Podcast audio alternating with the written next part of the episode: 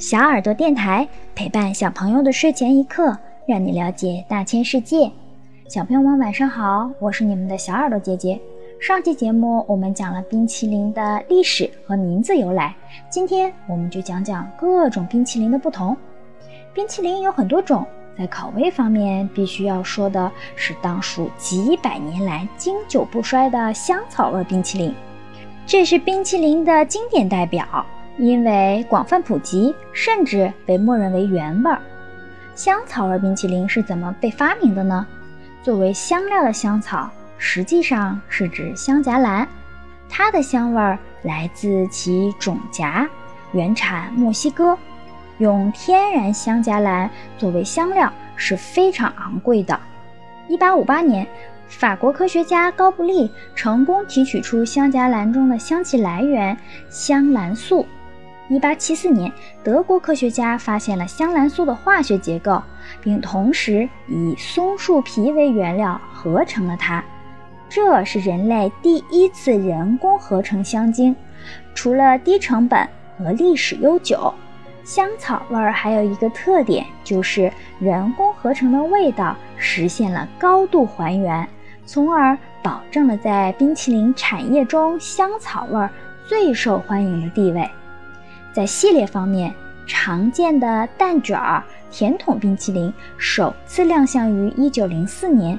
在美国密苏里州圣路易斯举办的世界博览会上。这次世博会在当时轰动一时，不仅因为主办方请来了发明大王爱迪生参与，而且吸引了众多世界访客，其中就包括我国的革命先行者孙中山。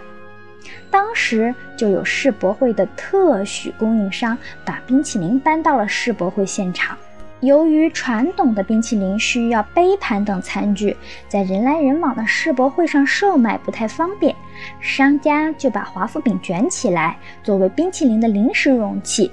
于是，冰淇淋历史上的一个重要分支——蛋卷儿，也就是甜筒冰淇淋，从此推广开来了。冰淇淋中的圣代可不是肯德基发明的，圣代诞生于19世纪90年代初，这是一种由果酱、冰淇淋和打泡奶油等成分做成的甜品。关于圣代的具体起源也存在多种说法，不过很多人都认为圣代这个名称来自于星期天的英文单词 Sunday，它诞生于星期天。或者最初只在星期天售卖。从地域方面来说，每个地方的冰淇淋都各有特色。比如意大利人引以为豪的手工冰淇淋 Gelato，如果在意大利买冰淇淋的时候，你跟老板说要 ice cream，他绝对会不高兴，然后很郑重的跟你说这是 Gelato，不是 ice cream。虽然在我们看来，这就是冰淇淋，而土耳其的冰淇淋堪称是世界上最坚韧和有嚼劲儿的冰淇淋，也是唯一能用刀叉吃的冰淇淋，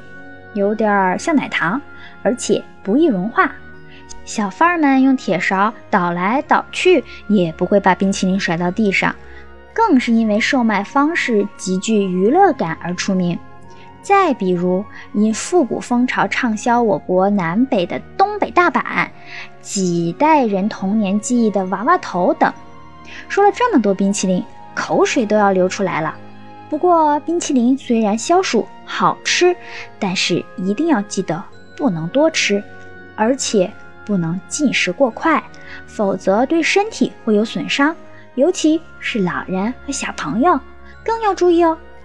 好了，小朋友们。这一期电台节目就结束了。如果小朋友们想要了解大千世界更多知识，可以请爸爸妈妈关注我们的微信公众号“小耳朵听大世界”，也可以上喜马拉雅、荔枝和蜻蜓去收听我们的节目。我们明天晚上不见不散，小朋友们晚安。